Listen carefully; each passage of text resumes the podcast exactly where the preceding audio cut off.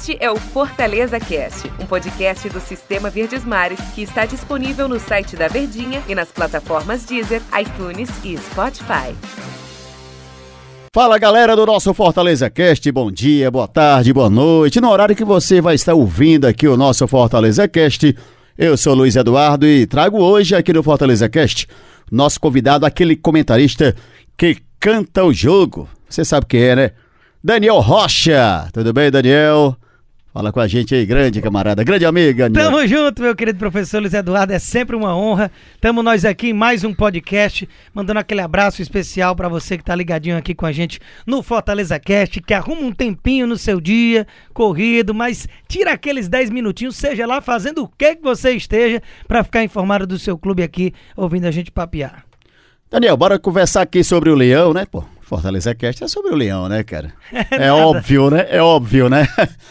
É o seguinte, Fortaleza tem uma semana aberta de trabalho, trabalha ainda mais dois dias visando o jogo contra o time do CSA. Só que, Daniel, vem aqui a primeira pergunta para você. Enfrentar um CSA que vem de eliminação na Copa do Brasil é melhor para o Fortaleza ou a dificuldade será a mesma? Porque esse time, ele vai tentar dar uma resposta ao torcedor, já que foi eliminado dentro de casa para o Clube do Remo pela Copa do Brasil.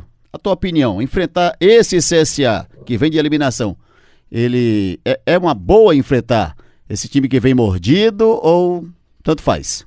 Olha, é, eu, professor, eu tô até empacando aqui para falar, porque te confesso e falei isso no show de bola, que eu tava matutando a respeito disso e não cheguei a uma conclusão de que é bom ou é ruim você pegar um time que acabou de ser eliminado. Porque, por um lado, os caras vêm mordidos, né? De que, poxa, a gente já deixou escapar uma vaga é, importantíssima numa Copa do Brasil. Pro Remo, que tudo bem, hoje eles ocupam a mesma divisão, mas o Remo há mais de 10 anos não sabia o que era jogar uma Série B. É uma, é uma condição financeira e estrutural ainda abaixo de um CSA, que já faz uma, uma parte, de, era da Série A no ano passado, e aí vai e e continua. Ano passado não, né? No ano retrasado, a temporada passada quase sobe de volta para a Série A. Ali figurou no G4 por um bom tempo e acabou que na reta final ali deu uma desgarrada.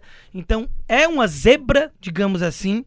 Você tinha um favorito que era o CSA, mesmo os dois na mesma divisão hoje, e vem eliminado com aquele sangue nos olhos, né? Por outro lado, você vem para baixo, de certa forma, porque você perdeu o momento de vir embalado, de pegar uma classificação e isso inflar o seu ego. De vir e, empolgado, né, com a classificação, né? Essa empolgação e não vem, né? por esse lado. Então é difícil. Sinceramente não sei. Eu sei que é enjoado esse time do CSA. Fortaleza é favorito, mas é, a forma com que o time vem sendo eliminado nos pênaltis, eu tenho para mim que isso pode ser mais positivo para o CSA se agarrar em algo do que é, que o Fortaleza imagine que vem aí um time fragilizado. Né? Você, você acredita que a postura do Fortaleza ela deva ser a mesma daquele jogo contra o Bahia? Porque eu cito o jogo contra o Bahia, que para mim foi o melhor jogo do Fortaleza nessa temporada. Assina embaixo. Você acredita que deva ser essa, essa postura, aquela postura de ir ao ataque, de buscar o resultado? Eu acredito que não tem como fugir disso porque se até mesmo contra o Bahia, que você mencionou, eu imaginava, por exemplo, que o Bahia botasse mais as garrinhas de fora, né? Mas o Fortaleza foi tão bem na marcação que o Bahia não conseguiu jogar. O Bahia teve poucas chances claras, apesar de ter botado bola no travessão ali já na reta final e tudo, ter empatado ainda no, no primeiro tempo, mas o Fortaleza ele fez um jogo muito controlado. Fortaleza foi bem defensivo e ofensivamente, marcou muito bem o time do Bahia. E o Bahia é, tecnicamente, ao lado do Ceará, os principais adversários do Fortaleza para a conquista dessa competição. Então, quando a gente imagina que o Fortaleza teve condições de jogar aquilo contra o Bahia, não por demérito do Bahia, por mais que o tricolor da Boa Terra não tenha feito um grande jogo, mas por mais méritos seus, a gente leva a crer que contra o CSA, que mesmo com toda a dificuldade, que a gente pôde acompanhar aqui no nosso futebol, um Ceará que venceu o CSA, mas foi, digamos, um jogo bem duro e passou ali por alguns problemas durante o jogo. Mesmo assim, eu imagino que o Fortaleza ele tem a total condição de se impor de ser o dono da bola, de fazer aquele perde pressiona, de adiantar as suas linhas, que é algo que o CSA tem muita dificuldade, porque o Mozart, técnico da equipe alagoana, que faz um bom trabalho, inclusive, já desde a temporada passada, ele gosta muito dessa história de sair jogando, que é uma tendência do futebol mundial. Só que a gente sabe que tem jogador que não tem a qualidade para isso.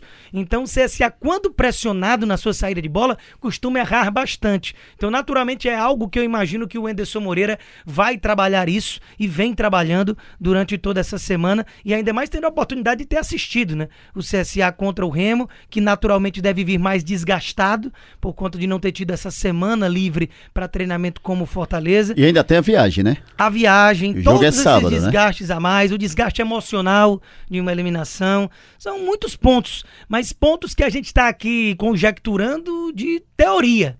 Que dentro de campo, se sai um gol cedo para um lado ou para o outro, uma expulsão, um jogo tenso, uma situação que acontece dentro de um jogo que tem 90 minutos, se acontece cedo, muda todo o decorrer do jogo. Se acontece nos acréscimos e quebra as pernas de um planejamento que você já estava fazendo para mais adiante.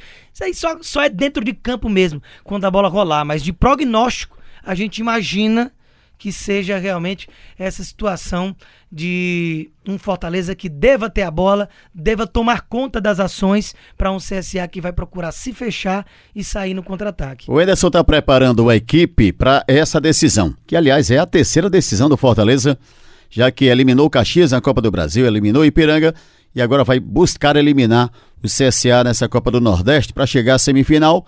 Na semifinal, pelo menos na teoria, a gente acredita que deva ser o time do Bahia, mas aí o adversário somente depois do jogo. É, acompanhando informações do time, eu até arriscaria, Daniel, uma provável escalação, mas eu confesso para você que eu fiquei com Você três está astuto, dúvidas. Você está astuto. Eu fiquei com três dúvidas. Felipe Alves, para mim, é certo titular. Essa aí é moleza. Daniel Guedes ou Iago Pikachu? Um jogo como esse. Acho que nenhum dos dois nessa lateral Não dos direita. dois. Retro Tinga, na tua opinião.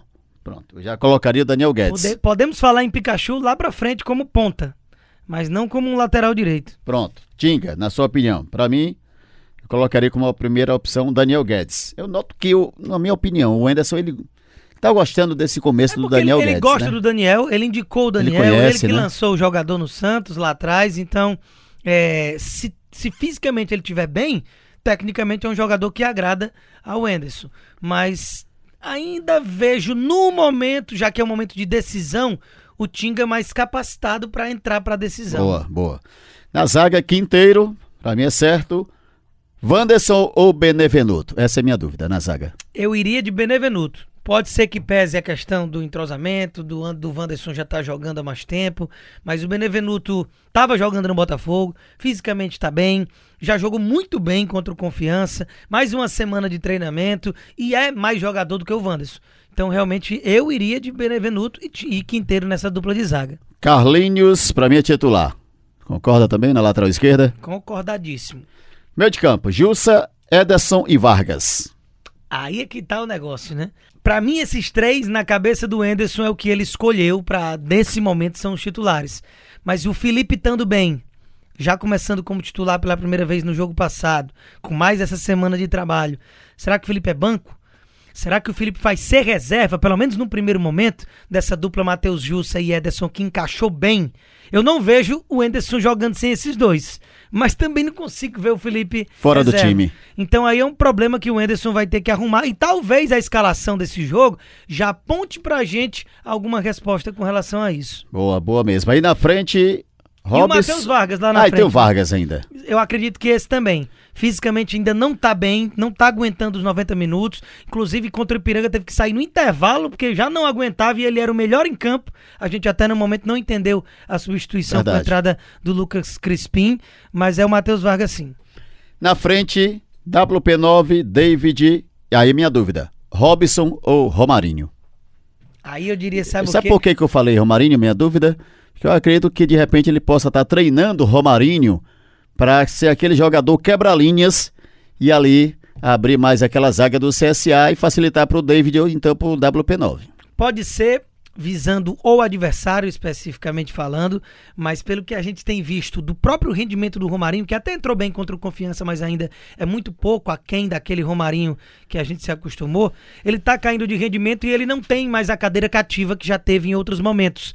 Então, eu acho que, é, eu acredito que o Wellington Paulista é o 9 do Enderson, até porque a disputa só tem o Coutinho ali de característica e o Enderson gosta desse jogador. O David, do meio para frente, é o único intocável do momento. É ele e mais três, mais quatro ali do meio para frente no time do Fortaleza. Então você já tem dois. Abre essa última vaga. O Robson também não vejo como uma contratação que veio para ser reserva, mas também não tô vendo atuações que deixem isso completamente sem dúvida. E por outro lado entra o que eu pontuei. Não é nem o Romarinho, é o Iago Pikachu, que veio para ser ponta, que foi ponta no último jogo, fez gol de falta, tem entrado aos pouquinhos, porque naturalmente eu acredito que ele ainda está numa adaptação ao novo time. Porém, eu arriscaria Iago Pikachu, WP9 e David com uma linha de frente do Fortaleza. Será, Daniel, que ele tá treinando essa frente aí para colocar, rapaz? Será? Seria uma boa, né? Iago Pikachu, de repente, é um jogador que é técnico, é um jogador inteligente, jogador experiente, jogador que também pode ajudar muito ali na frente. É esperar para ver, né, Daniel? O que é que vem pela frente, o que é que vem, qual vai ser o 11 do Fortaleza para essa partida decisiva contra o CSA. Valeu, Daniel. Valeu, professor. Tamo junto e até a próxima. Valeu, galera. Tá aí para você, ó, Fortaleza Cast. Muito obrigado pela sua audiência, né, por você estar nos ouvindo aqui no Fortaleza Cast, que é mais um podcast do Sistema Verdes Mares. Valeu, um abraço, tchau e até a próxima. Este é o Fortaleza Cast, um podcast do Sistema Verdes Mares que está disponível no site da Verdinha e nas plataformas Deezer, iTunes e Spotify.